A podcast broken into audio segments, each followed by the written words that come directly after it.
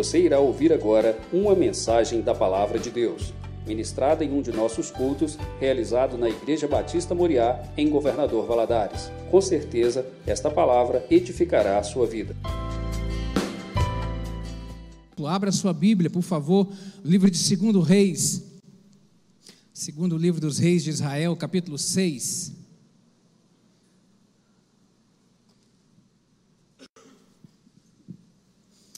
Deus é bom, justo, misericordioso e maravilhoso. Segundo livro dos Reis de Israel, capítulo 6. Eu vou te convidar, em reverência a essa palavra, a ficarmos de pé. A santa palavra do Senhor, capítulo 6, vamos ler a partir do verso 24. Perdão, isso, a partir do verso 24. Capítulo 6, a partir do verso 24. Diz assim a palavra do Senhor: E sucedeu depois disso que Ben-Hadad, rei da Síria, ajuntou todo o seu exército e subiu e cercou a Samaria. E houve grande fome em Samaria, porque eis que a cercaram, até que se vendeu uma cabeça de um jumento por 80 peças de prata e a quarta parte de um cabo de esterco de pombas por cinco peças de prata. E sucedeu que, passando o rei pelo muro, uma mulher lhe bradou, dizendo: Acode-me, ó rei, meu senhor. E ele lhe disse: Se o senhor te não acode, de onde te acudirei eu? Da eira ou do lagar? Disse-lhe mais o rei: Que tens? E disse ela: Esta mulher me disse: Dá cá o teu filho, para que hoje o comamos, e amanhã comeremos o meu filho. Cozemos, pois, o meu filho e o comemos. Mas dizendo-lhe eu ao outro dia: Dá cá o teu filho, para que o comamos, escondeu o seu filho. E sucedeu que, ouvindo o rei as palavras dessa mulher, rasgou as suas vestes e ia passando pelo muro, e o povo viu que trazia silício por dentro de sobre a sua carne. E disse: Assim me faça Deus e outro tanto, se a cabeça de Eliseu, filho de Safate, hoje ficar sobre ele. Estava então Eliseu assentado em sua casa e também os anciãos estavam assentados com ele. E enviou o rei um homem de diante de si. Mas antes que o mensageiro viesse a ele, disse ele aos anciões, aos anciãos: Vistes como o filho do homicida mandou tirar-me a cabeça. Olhai, quando vier o mensageiro, fechai-lhe a porta e empurra-o para fora com a porta. Porventura não vem o ruído dos pés do seu senhor após ele? E estando ele ainda falando com eles, eis que o mensageiro descia a ele. E disse o rei: Eis que este mal vem do Senhor. Que mais, pois, esperaria do Senhor? Capítulo 7. Então disse Eliseu: Ouvi a palavra do Senhor. Assim diz o Senhor: Amanhã, quase a este tempo, uma medida de farinha haverá para por um ciclo, e duas medidas de cevada por um ciclo à porta de Samaria. Porém, um capitão em cuja mão o rei se encostava, respondeu ao homem de Deus e lhe disse: Eis que ainda, eis que ainda que o Senhor fizesse janela do céu, poder-se-ia fazer isso? E ele disse: Eis que o verás com os teus olhos, porém daí não comerás. E quatro homens leprosos estavam à entrada da porta, os quais disseram uns aos outros: Para que estaremos nós aqui morremos? Se dissermos entramos na cidade, há fome na cidade, e morreremos aí. E se ficarmos aqui, também morreremos. Vamos nós, pois, agora e demos contra e demos conosco no arraial dos sírios. Se nos deixarem viver, viveremos. Se nos matarem, tão somente morreremos. E levantaram-se ao crepúsculo para irem ao arraial dos Sírios, e chegando à entrada do arraial dos Sírios, eis que não havia ali ninguém, porque o Senhor fizera ouvir no arraial dos Sírios ruído de carros e de cavalos, como o ruído de um grande exército, de maneira que se disseram uns aos outros: Eis que o rei de Israel alugou contra nós os reis dos heteus e os reis dos egípcios para virem contra nós. Pelo que se levantaram e fugiram no crepúsculo, e deixaram as suas tendas, e os seus cavalos, e os seus jumentos, e o arraial como estava, e fugiram para salvarem a sua vida. Chegando, pois, estes leprosos à entrada do arraial, entraram numa tenda e comeram, e beberam, e tomaram ali, e tomaram dali prata e ouro e vestes, e foram e se esconderam. Então voltaram, e entraram em outra tenda, e dali também tomaram alguma coisa e esconderam. Então disseram uns para os outros: Não fazemos bem. Este é dia de boas novas e nós e nos calamos. Se esperarmos até a luz da manhã, algum mal nos sobrevirá. Pelo que agora vemos e a, pelo que agora vamos e anunciemos à casa do rei. Vieram, pois, e bradaram aos porteiros da cidade, e lhes anunciaram, dizendo: Fomos ao arraial dos Sírios, e eis que lá não havia ninguém, nem voz de homem, porém só cavalos atados e jumentos atados, e as tendas como estavam dantes. E chamaram os porteiros, e estes os anunciaram dentro da casa do rei. E o rei se levantou de noite e disse aos seus servos: Agora vos farei saber o que é que os sírios nos fizeram. Bem sabe eles que esfomeados estamos, pelo que, sair, pelo que saíram do arraial, esconderam-se no campo, dizendo: quando, quando saírem da cidade, então os tomaremos vivos e entraremos na cidade. Então um dos servos respondeu e disse: Tomemos, pois, cinco cavalos do resto que ficou aqui dentro, pois toda a multidão dos israelitas que ficaram aqui de resto terá a mesma sorte que a multidão dos israelitas que já, pere, que já pereceram.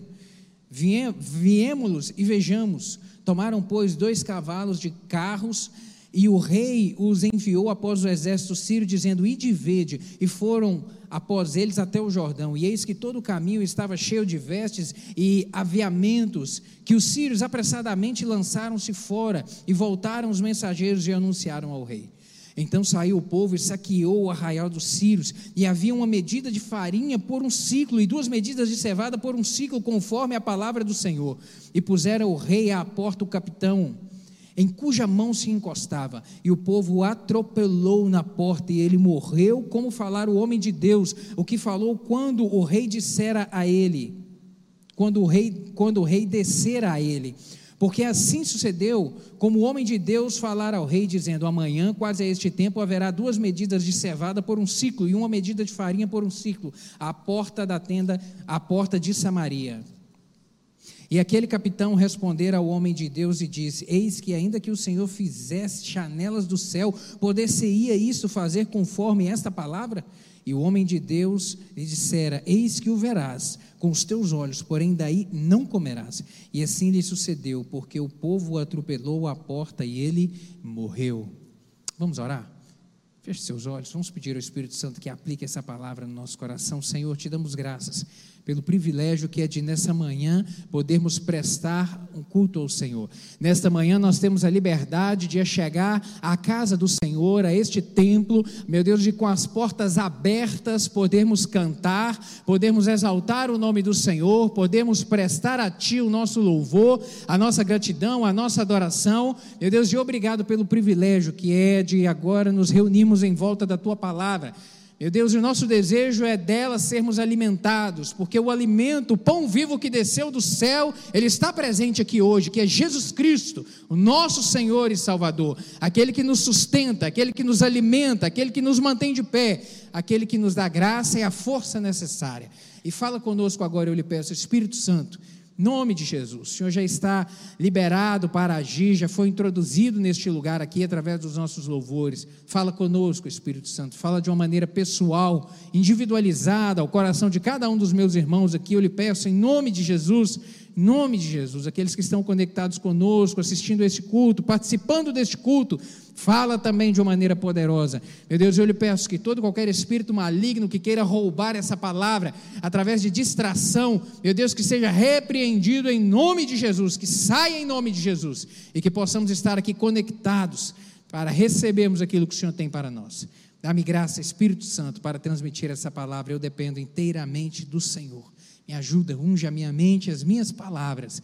É o que eu lhe peço em nome de Jesus. Amém. Você pode se sentar, meu querido.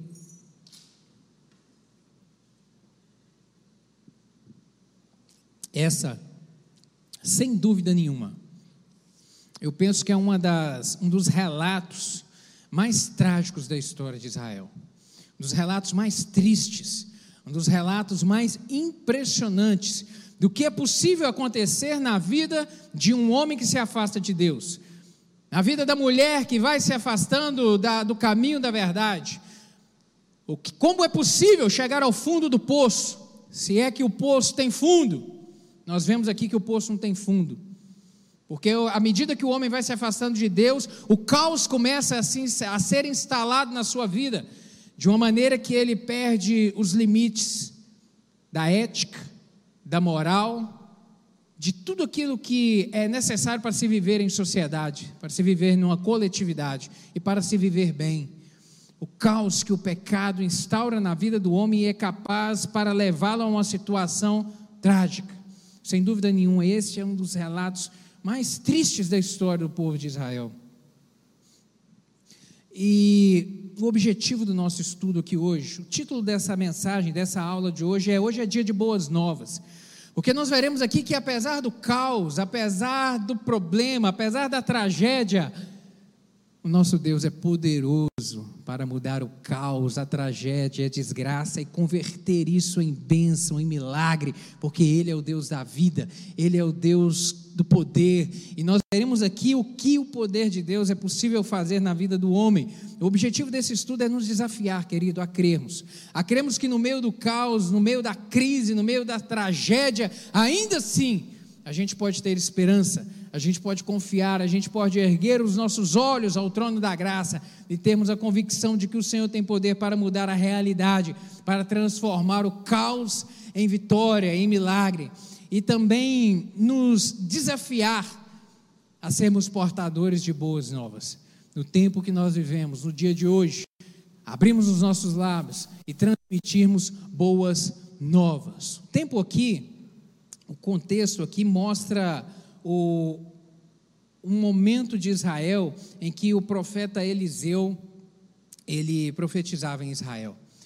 E aí eu preciso só de recapitular contigo é, o, que há diferença para você compreender o contexto aqui, porque às vezes quando se fala Israel na Bíblia não está se referindo à nação por inteiro, mas a apenas parte do povo. É, quando Israel entrou na terra prometida, era um povo só, e ali nós vemos no relato, no livro de Josué, no livro de Juízes, 1 Samuel, 2 Samuel, ainda era uma, era uma nação só, é, uma teocracia onde Deus governava, onde Deus era o líder, onde Deus é que dava as diretrizes para o povo. Em alguns momentos seguiam, em outros momentos ignoravam e se afastavam, mas era uma teocracia. Mas quando chegamos ali em 1 Samuel, o povo diz é, que queria mudar o sistema de governo. Eles decidem isso. Eles falam para Samuel: Samuel, nós queremos que seja constituído rei sobre nós. E aí passa-se agora ao sistema da monarquia. E é instituída a monarquia, o primeiro rei é Saul. Depois de Saul reinou Davi, depois o seu filho Salomão, depois o seu filho Roboão, e até Roboão era um país só, era um povo só reunido nesse território de Israel. Mas quando chega Roboão, acontece uma guerra civil no país e o país se divide, o povo se divide. Uma parte fica com Jeroboão e forma o reino do norte com dez tribos. E esse reino do norte ele passa a ser chamado aqui na Bíblia, nos livros de primeiro Reis, segundo Reis, primeiro Crônicas e segundo Crônicas de reino do norte, reino de Israel. E a parte do povo que ficou no sul, ali na capital, em Jerusalém, é chamado reino de Judá. Então, às vezes, quando se fala Israel na Bíblia, está se referindo apenas a uma parte do povo. E ali o reino do norte, a capital era Samaria, essa cidade aqui. E o reino do sul, a capital era Jerusalém. O reino do norte passaram cerca mais de 20 reis, 22 se eu não me engano lá, e todos eles, nenhum deles temeu ao Senhor. Tudo foi gente que pecou e, e, e levou o povo a pecar, a adorar ídolos, a fazer adoração a, a, a imagens de escultura, a faz, é, é, nacionalizaram o culto a ídolos, afastando o povo de Deus da adoração a Deus. O reino do sul, a capital de Jerusalém, houve alguns reis que temeram a Deus. O contexto aqui é o profeta Eliseu nesse reino do norte, vivendo em Samaria. E nesses dois reinos, tanto no sul quanto no norte, Deus levantou profetas para demonstrar o povo, para confrontar o povo em relação ao pecado, para atraí-los quando eles se afastavam do, do, dos princípios de Deus, para que eles voltassem tanto no norte quanto no sul.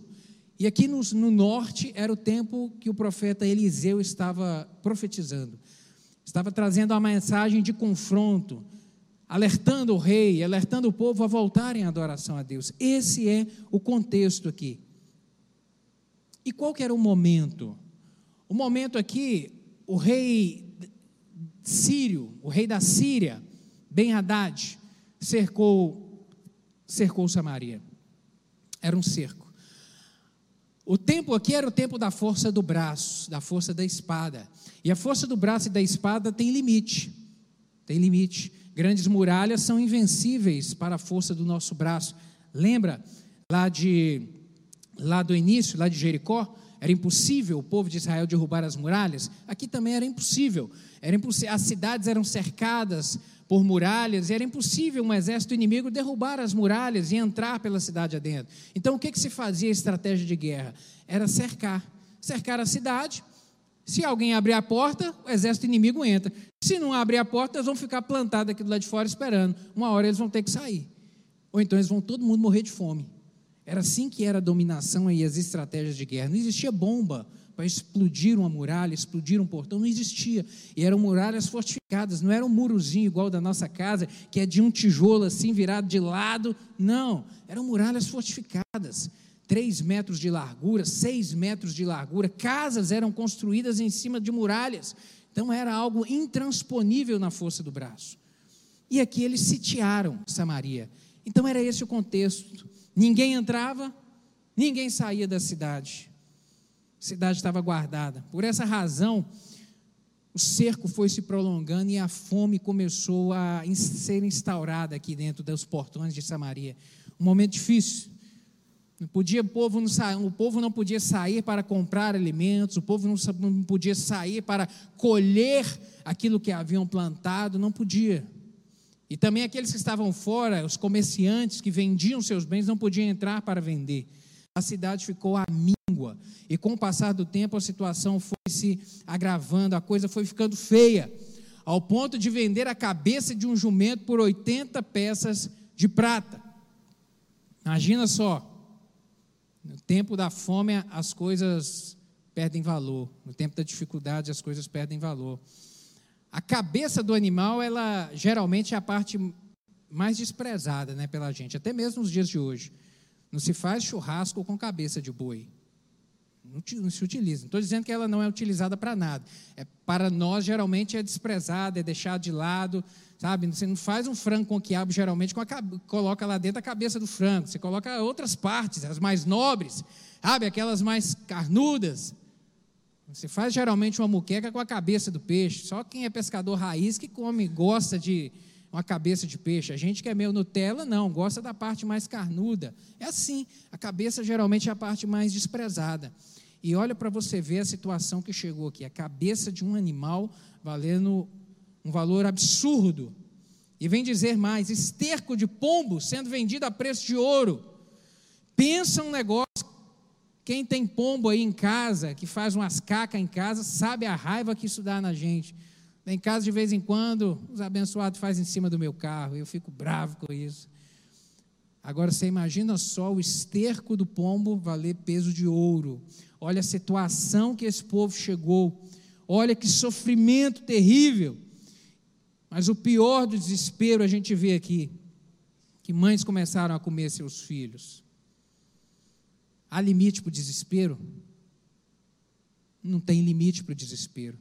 Na hora do desespero, o homem faz coisas, repito, que desrespeitam qualquer regra de ética, qualquer regra de moral, qualquer padrão moral. Na hora, de, na hora do desespero, o homem se transforma, o homem vira realmente um animal.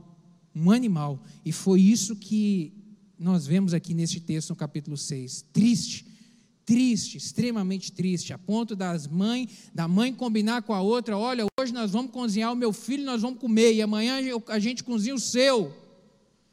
Se é difícil a gente ver uma mãe abandonar o filho, você imagina uma mãe programar comer o filho e comer para ela não morrer. O caos e o desespero estava instalado aqui. Agora, isso não era isso não era nada novo. Deus já havia dito isso. Deus já havia dito, e olha, e, e, o mais impressionante, como que a gente consegue, a Bíblia nos revela um Deus querido que tem o conhecimento de toda a nossa história.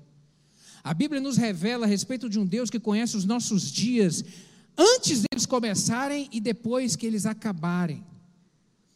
O Senhor Deus já havia alertado Israel que isso aconteceria há muitos anos atrás. Abra sua Bíblia, por favor, Deuteronômio capítulo 28. Deuteronômio capítulo 28. Deuteronômio capítulo 28, quando a gente fala de Deuteronômio capítulo 28, geralmente a gente lembra do verso 1, até o verso 1 e o verso 2, porque eles são fantásticos. Deuteronômio capítulo 28, verso 1: E será que se ouvires a voz do Senhor teu Deus, tendo cuidado de guardar todos esses mandamentos que eu te ordeno hoje, o Senhor teu Deus te exaltará sobre todas as nações da terra, e todas essas bênçãos virão sobre ti te alcançarão quando ouvires a voz do Senhor teu Deus. Bendito serás na cidade, bendito serás no campo. E aqui ele vem dizendo a bênção que, é, que há de recair sobre o povo quando seguirem e amarem ao Senhor. Então é um texto lindíssimo ele começa de uma maneira extraordinária, mas a partir do verso 15, o discurso muda. Deus começa a alertar o povo sobre o risco e o perigo que eles teriam se eles se afastassem de Deus, porque eles estariam lançados eles estariam lançados à própria sorte. Eles não teriam Deus ao seu lado.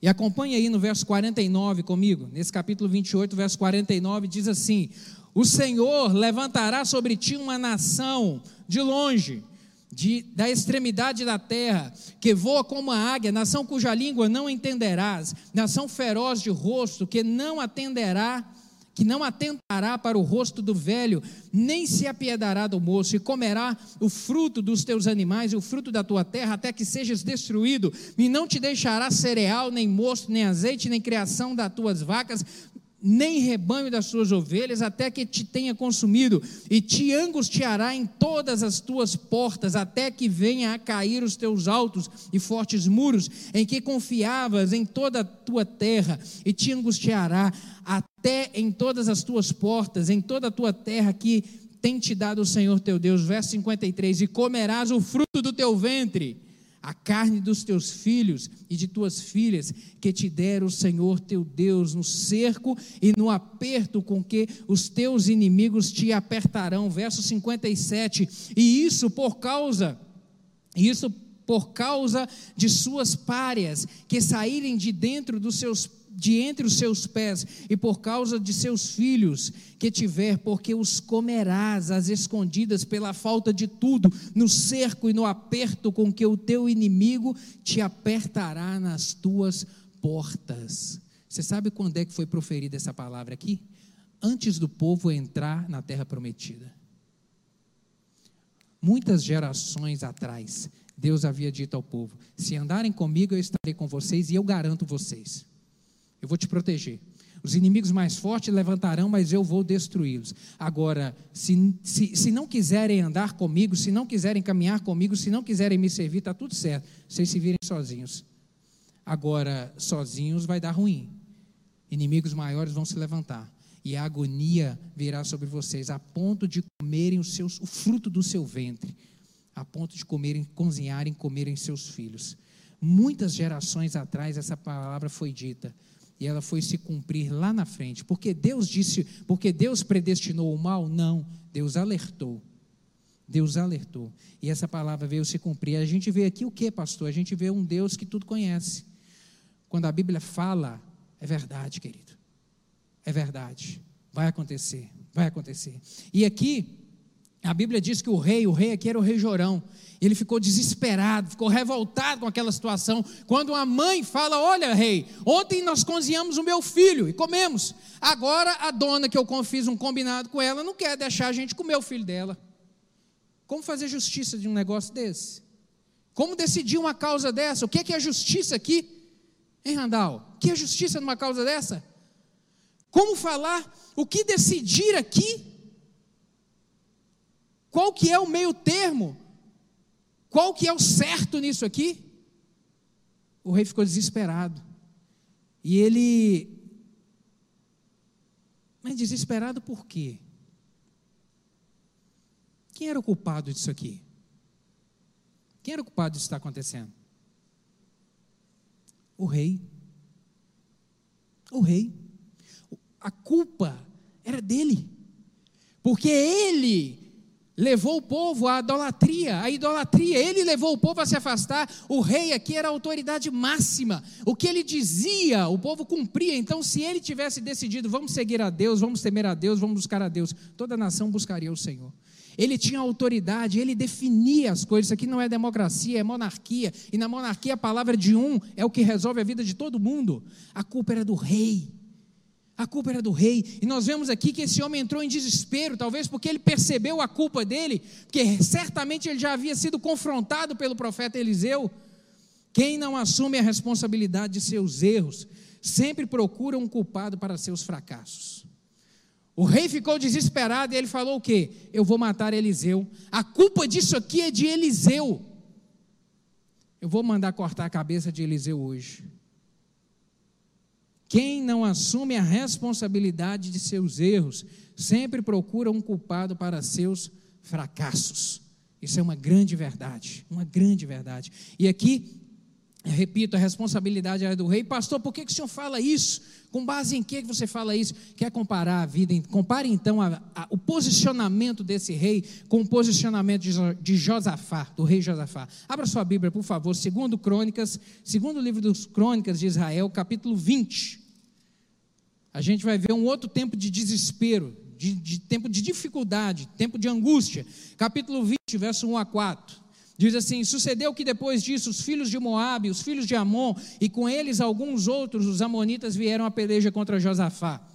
Então vieram alguns e desceram e avisaram Josafá, dizendo: Vem contra ti uma grande multidão, da além do mar, da Síria, e eis que já estão em Azazon Tamar, que é em Gedi. Então Josafá temeu e pôs-se a buscar ao Senhor. Então Josafá fez o quê? Temeu e pôs-se a buscar ao Senhor e apregoou jejum em todo o Judá. Judá se ajuntou para pedir socorro ao Senhor. Também de todas as cidades de Judá vieram para buscarem ao Senhor. Verso 12. Palavra de Josafá. Ah, Deus nosso, porventura não julgarás, porque em nós não há força perante essa grande multidão que vem contra nós. E não sabemos nós o que fazer, porém, os nossos olhos estão postos em ti. Verso 22. E ao tempo em que começaram com júbilo e louvor, o Senhor pôs emboscada contra os filhos de Amon e de Moabe e os das montanhas de Seir que vieram contra Judá e foram desbaratados, porque os filhos de Amon e de Moabe se levantaram contra os moradores das montanhas de Seir para os destruir e exterminar. E acabando eles de e acabando eles com os, com os moradores de Seir, ajudaram uns aos outros a se destruir os inimigos foram desbaratados. Está vendo a conduta de um homem que teme a Deus? Lembra que eu falei que em Judá teve alguns reis que temeram a Deus? Um deles foi Josafá. E no tempo da angústia, no tempo que inimigos mais fortes do que ele se levantaram, ele decidiu buscar a Deus. E Deus enviou socorro. Em outras ocasiões, Deus enviou um anjo, um anjo só que matou 185 mil soldados. E nesse momento aqui, não, Deus agiu diferente. Os inimigos guerrearam contra si e se mataram. Deus responde a oração daquele que se posiciona com ele, sempre. A Bíblia nos, nos mostra isso. E a revolta aqui do rei de Israel talvez poderia ter sido porque Eliseu já de repente havia dito a ele que confiasse em Deus, que aguardasse o livramento e, e, e, confrontasse. E de repente, naquele momento em que o rei Jorão se viu cercado, de repente ele pode ter começado a confiar em Deus, mas como a, a, a, fé é diferente do intelecto, e não basta a gente conhecer que existe um Deus, mas a gente precisa decidir no nosso coração relacionar com esse Deus Todo-Poderoso. E de repente ele, por saber que Eliseu já havia feito milagres, era um homem que tinha um poder de Deus na sua vida, ele conhecia o Deus de Eliseu, mas ele não tinha relacionamento com o Deus de Eliseu. E de repente ele pode ter inicialmente aguardado e confiado na palavra, mas porque o cerco aumentou e a situação não mudou, o desespero bateu no seu coração. E aquele que não tem relacionamento com Deus, na hora do aperto ele se vê em desespero.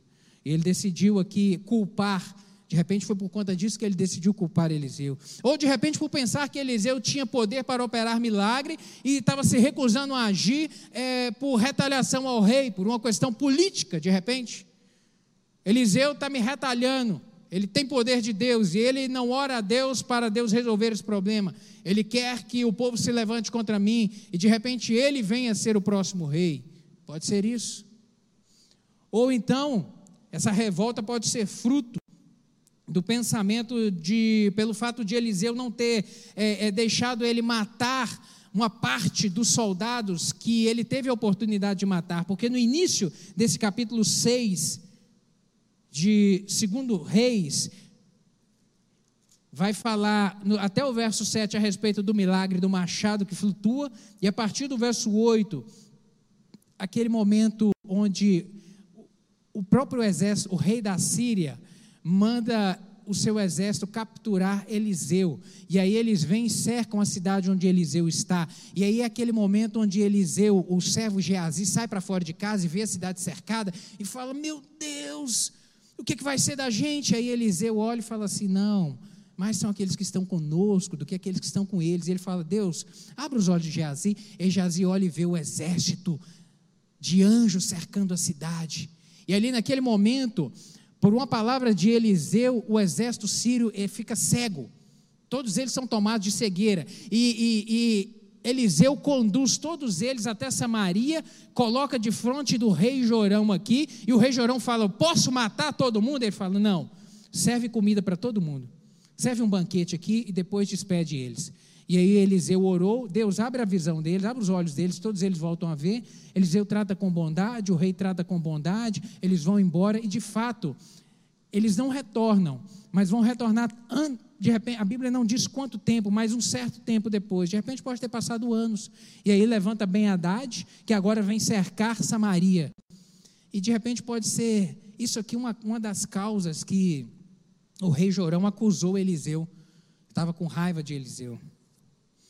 Mas o certo é que, quando,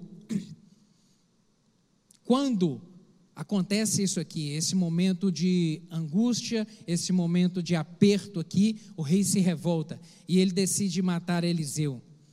Eliseu profetizou, mas nesse momento, quando vai o, o capitão até a casa de Eliseu para o capturar e para o matar, Eliseu fala: esse fato já é revelado a ele lá dentro da casa dele, e ele fala para os anciãos que estão: olha, alguém, o rei mandou o seu capitão vir cortar minha cabeça, vir me prender. Pode fechar a porta aí, espera que o rei está vindo logo atrás dele. E eu tenho um recado para dar para os dois. Ele dá esse recado aqui: olha, amanhã virá o livramento de Deus. Amanhã virá a resposta do livramento. E o, e o, e o capitão diz o texto aqui que zomba, não acredita. Ele fala: como isso é possível? Isso é impossível. Isso é impossível amanhã ter comida dentro dessa cidade, isso é impossível. Deus vai abrir a porta do céu, por acaso vai fazer chover comida aqui dentro? Deus vai fazer chover maná aqui, como fez no deserto? Isso é impossível, Eliseu. Isso é impossível. E zomba de Eliseu. E aí Eliseu traz essa palavra para ele: Olha, você vai ver, mas você não vai comer. Ou seja, você vai morrer. Você só tem mais 24 horas de vida. E ele não acreditou nisso. A gente vê aqui, querido, algumas lições nesse texto. A primeira delas que eu quero ressaltar aqui: Deus sempre está no controle de tudo, mesmo que aos seus olhos não pareça. Deus está sempre no controle de tudo, mesmo que aos seus olhos não pareça. Mesmo que você, de repente, olhe alguma situação na sua vida e fala, não, está fora do controle. O carro desandou, não tem jeito de consertar. Deus está no controle sempre, querido. Mesmo que você olhe para esse mundo do jeito que está, as coisas viradas de, pé, de, de pés à cabeça. Meu Deus, parece que está um desgoverno no mundo. Toda hora você vê uma má notícia se levantando de um lugar e de outro, uma coisa acontece aqui, uma guerra se estoura ali, uma ameaça, um rumor de guerra no outro lugar. Você fala: Meu Deus, esse mundo está desgovernado, está como um carro descendo ribanceira, vai capotar, vai virar, vai virar um caos. Isso aqui vai estourar uma guerra mundial. Às vezes brota esse sentimento Deus está no controle sempre, querido, mesmo que não pareça aos nossos olhos. Salmo 103, verso 19, diz que o Senhor estabeleceu o seu trono no céu e, como rei, domina sobre tudo que existe. O trono do Senhor está no céu e ele domina sempre, sobre tudo, nada passa desapercebido.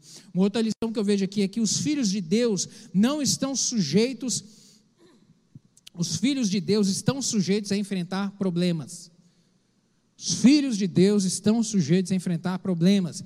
Eliseu era filho de Deus, Eliseu tinha compromisso com Deus. e Deus tinha compromisso com ele. Outros anciãos ali, de repente da escola de profetas que havia, que Eliseu era o líder da escola de profetas, que estavam ali junto dele, gente de Deus, gente que temia a Deus, viveu o tempo do aperto.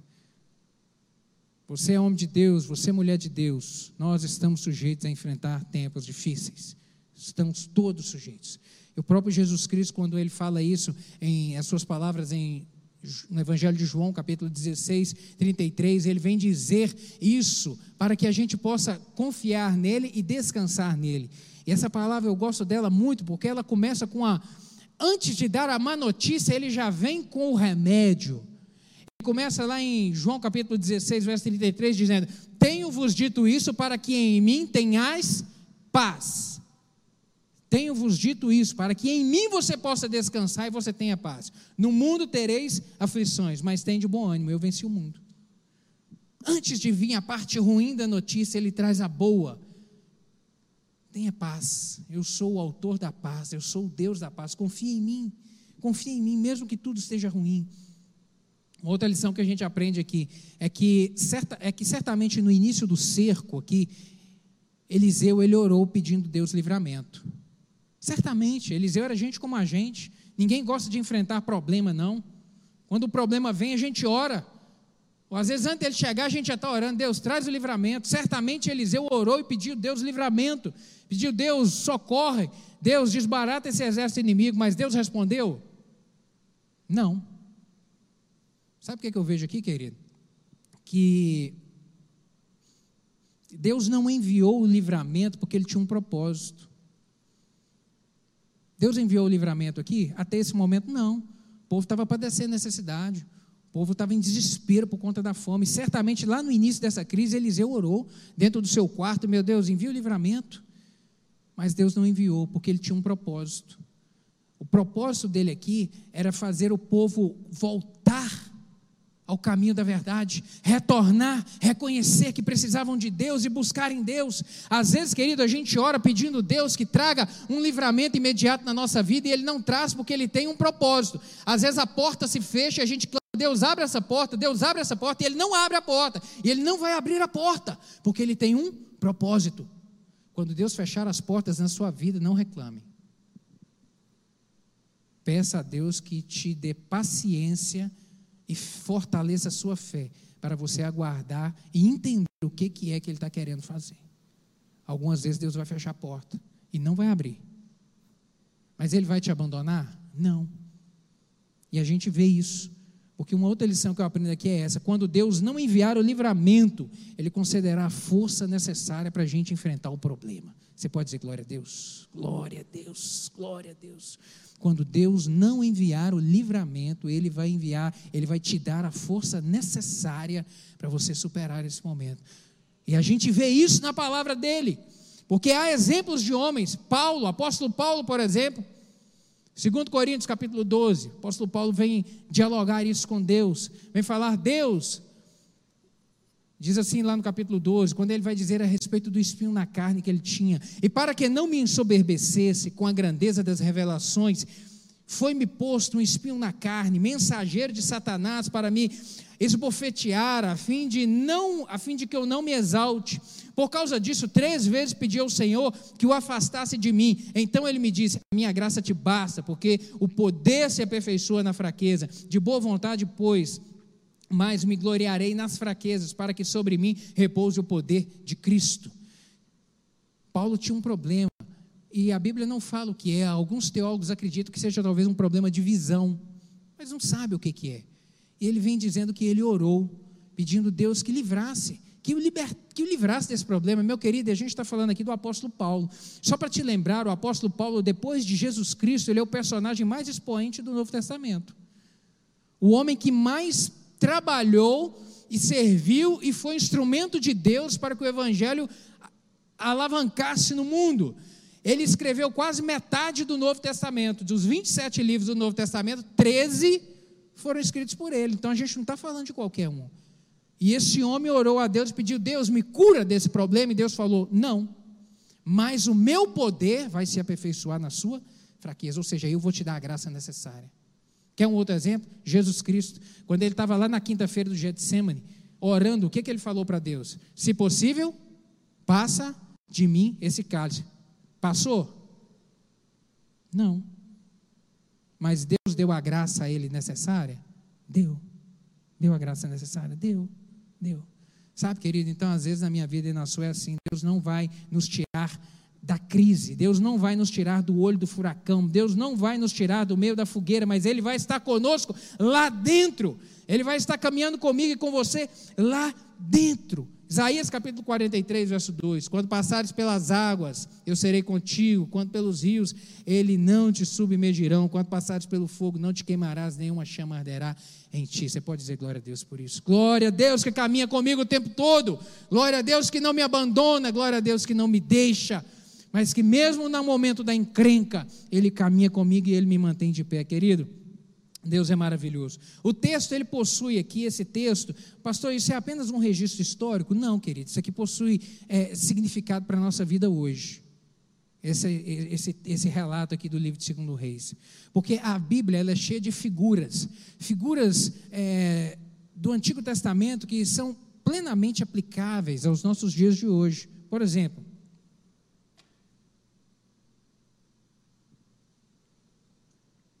profeta Eliseu aqui, ele tipifica Jesus nesse momento aqui.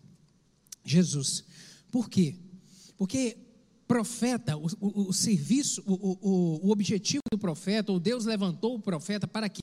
Para ele trazer a palavra ao povo. E geralmente era, era uma palavra de instrução, de ensinamento e também uma palavra de confronto quando o povo se afastava de Deus.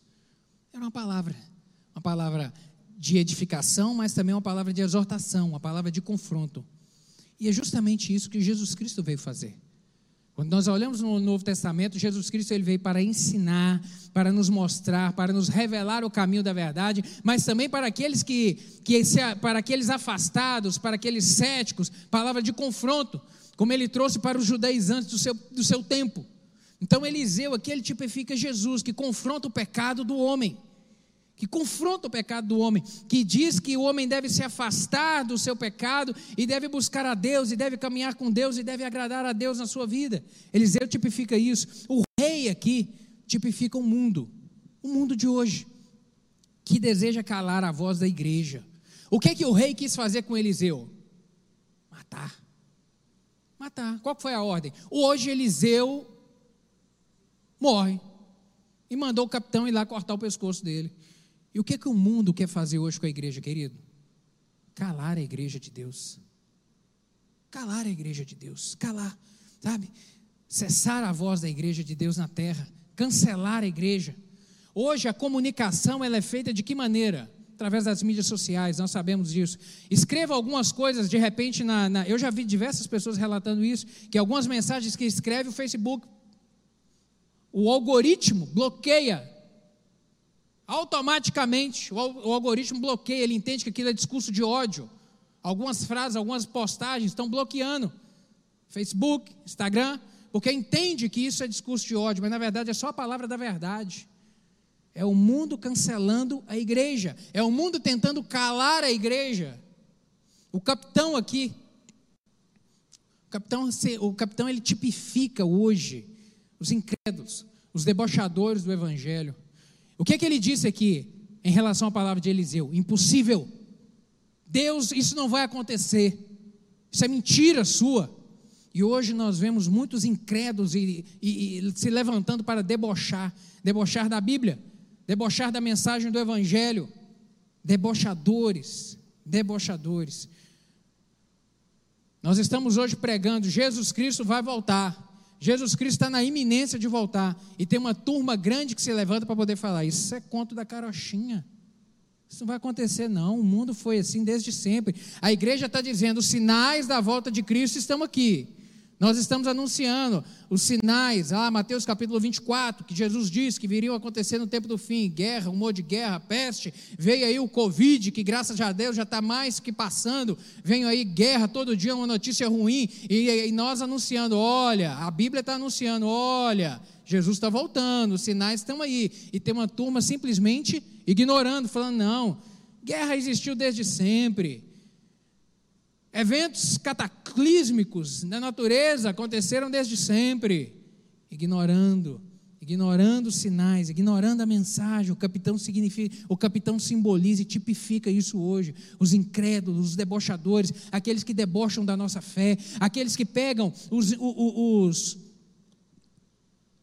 as coisas que simbolizam, os, os, objetos que simbolizam a nossa fé e debocham dela, que pegam livros, que pegam a Bíblia, como nós vemos em algumas manifestações em rua, queimando Bíblia, pegando crucifixo, pegando a cruz, é, zombando da cruz. Nós vemos isso, a televisão mostra isso aí, uma turma que gosta de fazer isso. Isso são o quê? São os debochadores, são aqueles que falam isso é, isso é, um, isso é mentira. Os moradores de Samaria aqui, eles tipificam as pessoas sem Jesus, as pessoas famintas, famintas de pão, famintas de alimento, e aqui vivendo vida de miséria, e aqui eu estou falando espiritualmente falando. Aqueles que vivem ao nosso lado, que não conhecem Jesus e que estão famintas da palavra da verdade, com a alma sedenta de serem alimentadas. O povo de Samaria tipifica isso o homem sem Deus. E aqui, quatro leprosos, esses homens que entraram aqui, que revolucionaram o feito aqui. Esses quatro leprosos simbolizam, tipificam a igreja, querido. A igreja. O que, que esses leprosos foram? Foram os portadores das boas novas. Portador das boas novas. E hoje a igreja é a portadora do pão da vida. O pão da vida. Nós temos a mensagem da vida, a mensagem que promove abundância na vida do homem, que traz abundância na vida do homem, o pão da vida. Quem é portador dela, querido? Somos nós, a igreja do Senhor. Esses leprosos simbolizam isso, a igreja de Cristo. E no meio dessa história aqui de caos, surgiram aqui esses quatro leprosos. Quatro leprosos. Os improváveis para resolver o problema foram aqueles que resolveram aqueles que trouxeram as boas novas da resolução, foram aqueles que anunciaram a vitória, os improváveis. Improvável por quê?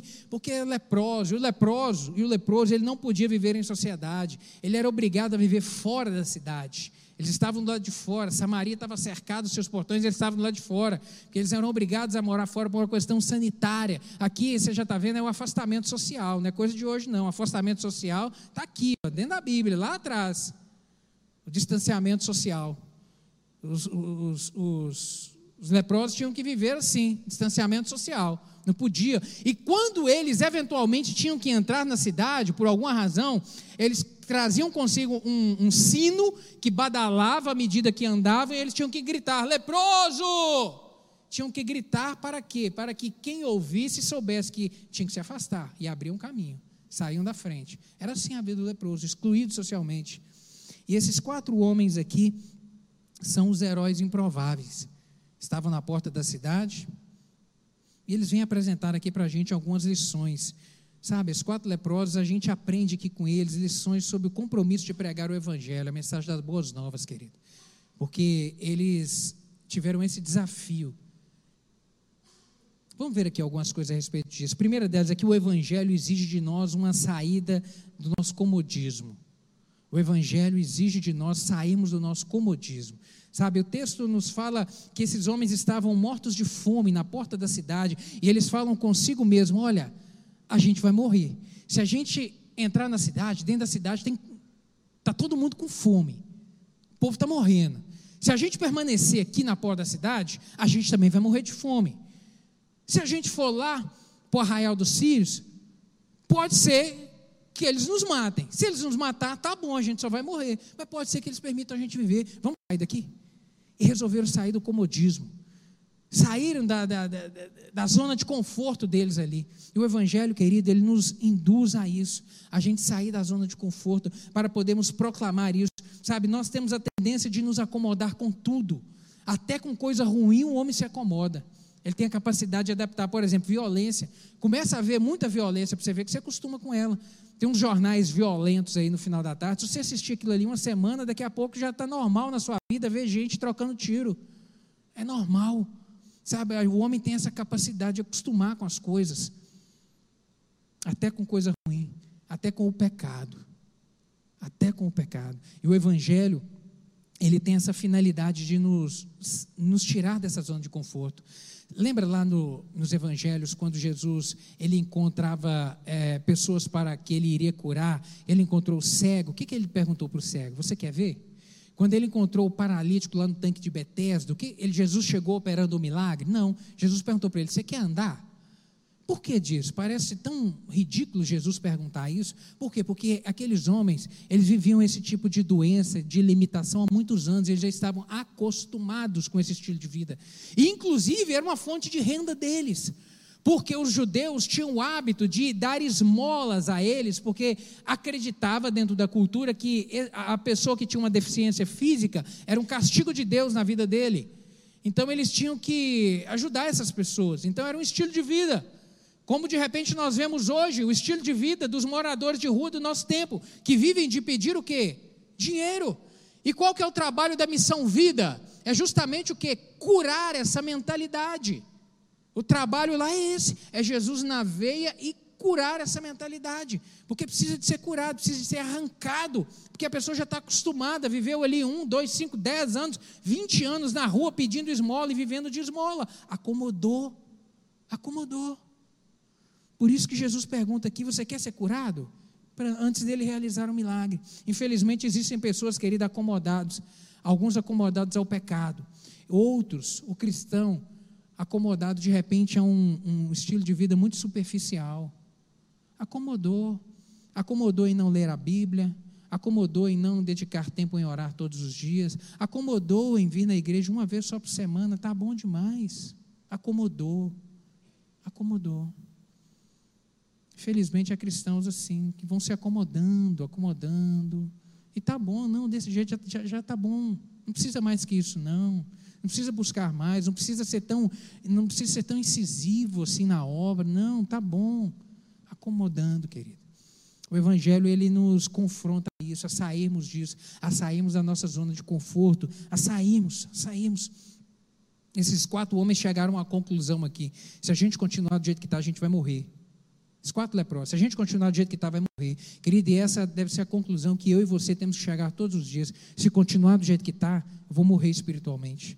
Não dá para continuar, eu tenho que sair desse estágio, eu tenho que caminhar um pouco mais, eu tenho que subir o degrau, eu tenho que elevar o sarrafo espiritual da minha vida, eu tenho que melhorar, eu não posso acomodar, ficar do jeito que está, não dá. Esse é o desafio do Evangelho, querido nosso, que todos os dias a gente tem que nos encorajar em relação a isso. Uma outra coisa que eu vejo aqui é que o Evangelho ele nos traz risco. Nós lemos aqui do verso 3 e verso 4 do capítulo 7, onde eles falam: olha, se a gente permanecer aqui, a gente vai morrer de fome. Se a gente for lá no arraial do Ciro, pode ser que eles nos matem. Mas vamos correr o risco? Porque ficar do jeito que está não dá. Morrer por morrer, a gente tenta sobreviver. O Evangelho, querido, ele nos traz risco ele nos traz risco. E a gente precisa compreender isso. A gente sofre o risco de ser taxado, de quadrado, de ridicularizado, de, ser taxado de alienado, ser taxado de radical, porque a gente decide seguir o caminho da verdade, porque a gente decide é, viver o Evangelho. A gente, a, gente, a gente corre o risco de ser taxado de ultrapassado, de velho, a gente vê isso todos os dias aí na mídia. Posicione-se. Ouse se posicionar contra a homossexualidade. Ouse se posicionar contra a ideologia de gênero. Ouse se posicionar contra o aborto. Ouse. E você vai ver. O que, que você vai ouvir? Ouse. Você está achado de quê? Isso é ridículo. Isso é ultrapassado. Isso é radical. Isso é discurso de ódio, hein? Isso é ódio. Ouse se posicionar, querido. Ouse se posicionar. Você vai ouvir muita coisa. Sabe? É o risco. É o risco. Vivemos a ditadura da inversão de valores. Essa é a grande verdade. A gente vive um tempo de ditadura de inversão de valores. Aquilo que era errado para os nossos, no tempo dos nossos pais, hoje é o certo. Aquilo que eticamente, moralmente era inaceitável, hoje é a regra. E quem pensar o contrário é que está errado. Essa, infelizmente. Mas o Evangelho, e o Evangelho, eles nos expõe, sim. O Evangelho nos expõe a gente viver esse risco. Mas eu quero viver esse risco. Eu quero viver esse risco de não negociar o princípio da verdade, de não negociar falar a verdade. É lógico que a gente tem que respeitar, a gente tem que amar, mas a gente não tem que aceitar. Jamais. Aceitar o pecado, flertar com o pecado, flertar com aquilo que a Bíblia condena, jamais. Jamais. Podem taxar do que for, podem cancelar, podem falar o que for, mas eu fico com a Bíblia. Eu fico com a Bíblia, eu não negocio os princípios da Bíblia. Uma outra coisa que a gente aprende aqui, que nós vemos também, que o Evangelho é o poder de Deus que transforma o homem. O Evangelho é poder. Nos versos 5 e nos versos 7, aqui nós vemos isso, que eles se levantaram ao anoitecer, esses quatro leprosos, e foram ao arraial dos Sírios, e quando chegaram lá, viu que estava tudo deserto, que eles haviam abandonado, que eles haviam largado tudo. Querido, essa cena aqui, dos versos 6 e 7, parece algo até hilário, porque o que, que diz o texto? Que o exército sírio acreditou. O que, que eles acreditaram que estava vindo contra eles? Um grande exército. Eles imaginaram, eles ouviram como sons de grandes cavalos, de uma grande multidão, e eles imaginaram que era um exército, que, que, que Samaria havia alugado o exército inimigo, que, que, que era a cultura daquele tempo. E hoje a gente está vendo isso aqui, vemos lá na guerra da Ucrânia. A, a, a, a, televisão noticiando que a, que a Rússia estava contratando, é, é, convocando milicianos ali do norte da África para pelejar lá na guerra. A mesma coisa aqui. Ó. Você vê que nada de novo acontece nesse mundo. Nada de novo. Eles imaginaram que era o exército lá do Egito, o exército egípcio que tinha vindo caminhar em socorro. Quem é que, tá, quem é que estava caminhando contra o arraial sírio aqui? Quatro leprosos. Quatro leprosos caminhando contra o arraial sírio. O que, que eles estavam ouvindo? O som de uma grande multidão, meu querido. Olha que cena mais hilária.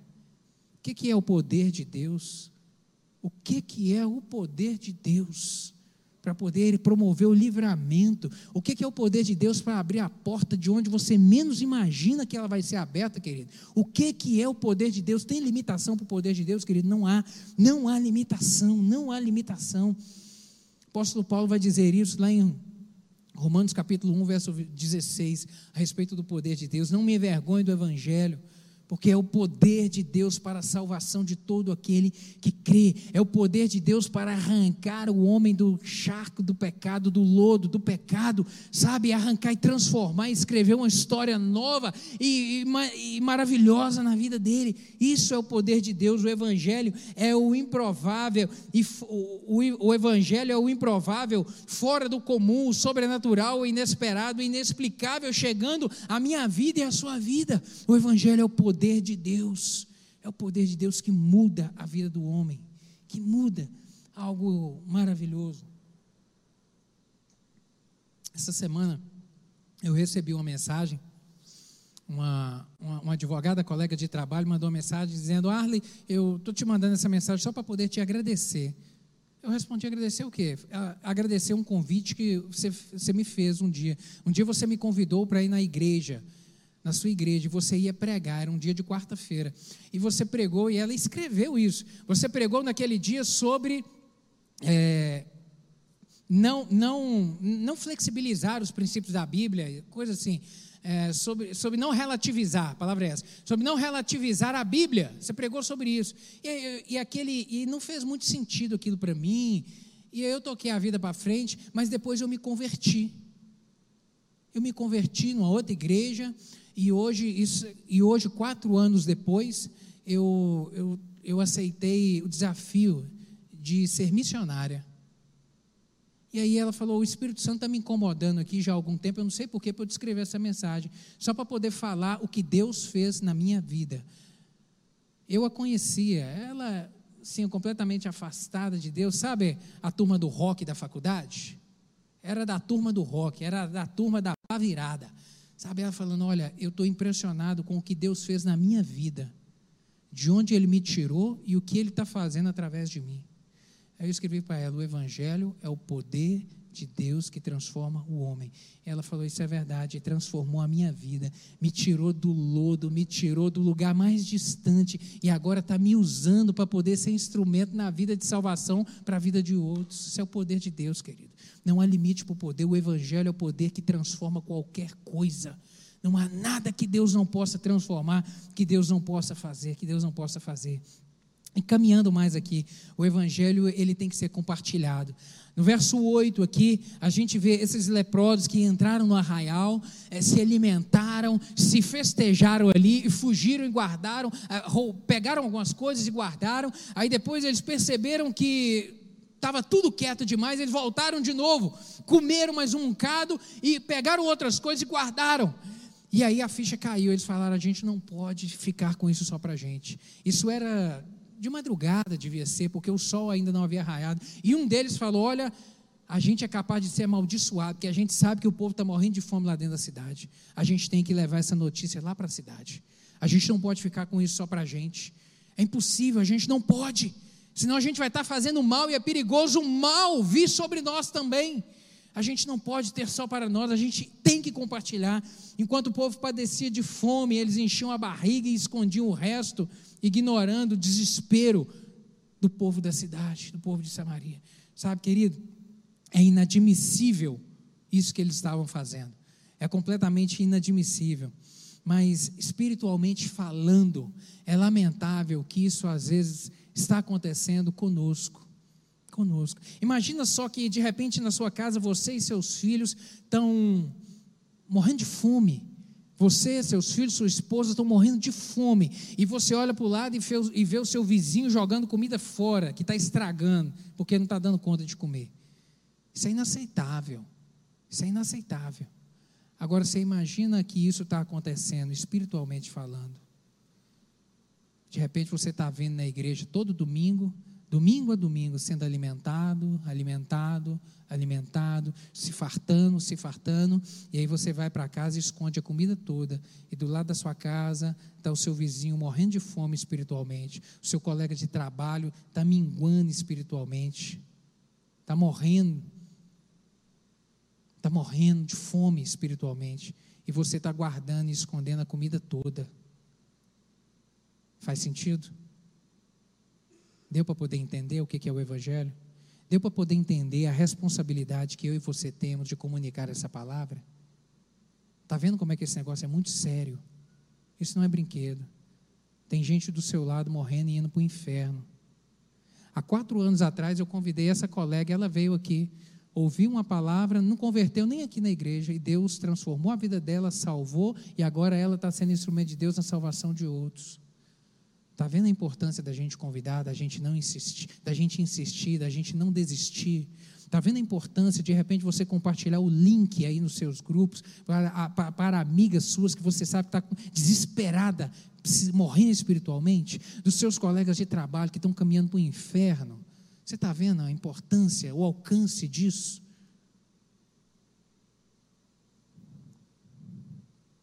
Um desafio. É um desafio para mim e para vocês, querido.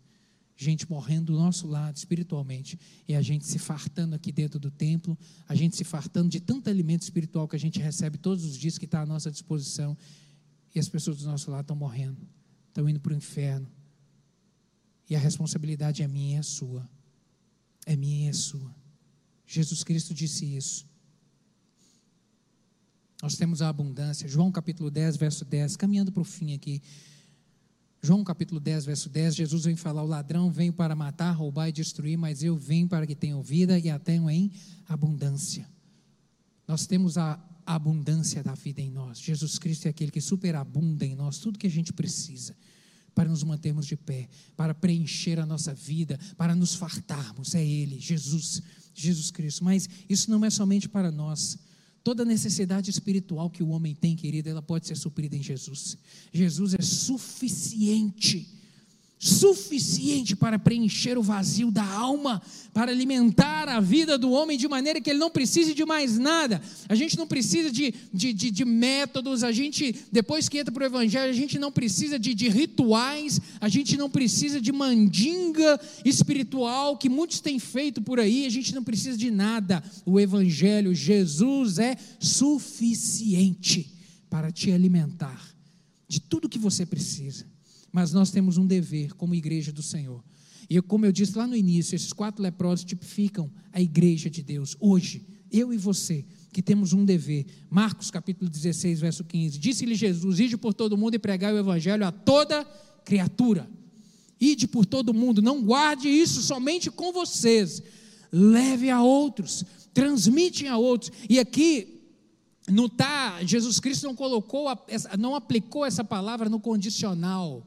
Olha, se você tiver tempo, você transmite. Olha, se você tiver com vontade, você transmite. Não, a palavra, o verbo aqui está no tempo imperativo, ide. Não é se quiser, é ide. É, con... é obrigatório, é compulsivo. Ide, comunique, comunique. Essa é a ordem que o Senhor nos dá. Em face da necessidade do mundo, querido, a gente desfrutar de Deus e, e, e, da abundância que Ele tem para nós e deixar de transmitir isso a outros é egoísmo. É um egoísmo extremo. Extremo, eu repito. Imagine essa cena.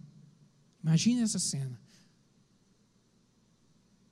Você jogando alimento fora e o seu vizinho padecendo de fome. Imagine essa cena. Espiritualmente falando, é isso. É isso. Ficar silencioso e inerte implica em, em milhões de pessoas morrendo, morrendo, morrendo de fome espiritual.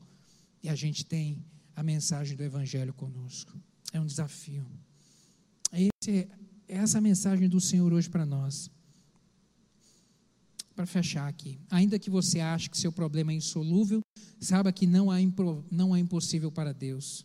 Não há ninguém que ele não possa usar para cumprir seus planos.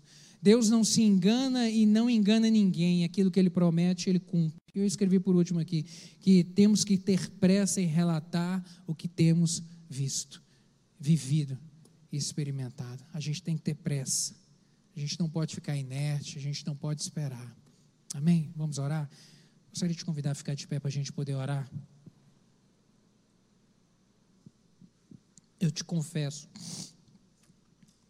Feche seus olhos eu te confesso que quando eu fiz essa aplicação espiritual na minha vida, isso impactou ainda mais. De imaginar, de ter alimento e estar tá jogando o alimento fora no lixo, porque é tanto para mim, eu já estou tão farto que eu não, não aguento mais me alimentar, eu jogo fora e o meu vizinho está morrendo de fome, os filhos dele estão morrendo de fome. Quando a gente aplica isso espiritualmente, isso mexe com a gente. Isso tem que mexer com a gente. A gente não pode ficar insensível a isso. Não pode ficar insensível. E esse é o desafio dessa palavra nessa manhã. Eu e você saímos da nossa zona de conforto para transmitirmos essa palavra ao máximo de gente que a gente puder. Ao máximo. Ao máximo. Utilize as suas redes sociais para isso. Utilize seus relacionamentos para isso. Comunique essa palavra da verdade ao máximo que você puder, porque as pessoas do seu lado estão morrendo de fome. Vamos orar. Pai, obrigado pela tua palavra nessa manhã. Obrigado, meu Deus, porque ela mexeu com a gente. Ela mexeu com a gente, ela nos desafiou. A todos nós. Todos nós. Por isso o Senhor colocou no meu coração de eu não fazer apelo aqui, porque essa palavra é para mim e é para todos nós. Todos nós, todos nós comunicarmos a palavra do Senhor a quem está do nosso lado. Saímos da nossa zona de conforto. A gente tem um mundo que está do nosso lado morrendo de fome, pessoas que estão indo para o inferno, e nós temos a palavra da verdade conosco. Deus, tem misericórdia de nós. Perdoa-nos por muito tempo, ó Deus, por muitas vezes nós negligenciarmos Perdoa-nos, Pai, em nome de Jesus, perdoa-nos. E que nessa manhã, Deus, o Espírito Santo do Senhor, meu Deus, crave essa palavra no nosso coração e na nossa mente, para a gente nunca esquecer disso, que nós somos portadores das boas novas. Nós somos os portadores das boas novas, que é o Evangelho da verdade que tem o poder de transformar a vida do homem. Meu Deus, e que a gente saia da zona de conforto, sempre, meu Deus, para transmitirmos essa palavra a o máximo de pessoas que nós pudermos, a todos aqueles que estão do nosso lado. Eu lhe peço, completa essa palavra no coração de cada um dos meus irmãos aqui, em nome de Jesus. Amém. Deus te abençoe, querido.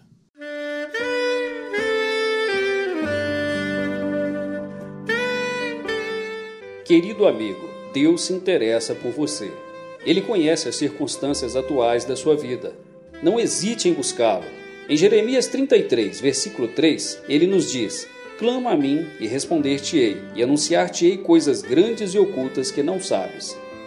Esperamos que a mensagem ouvida tenha falado ao seu coração e que você e sua família sejam abençoados pelo Senhor Jesus.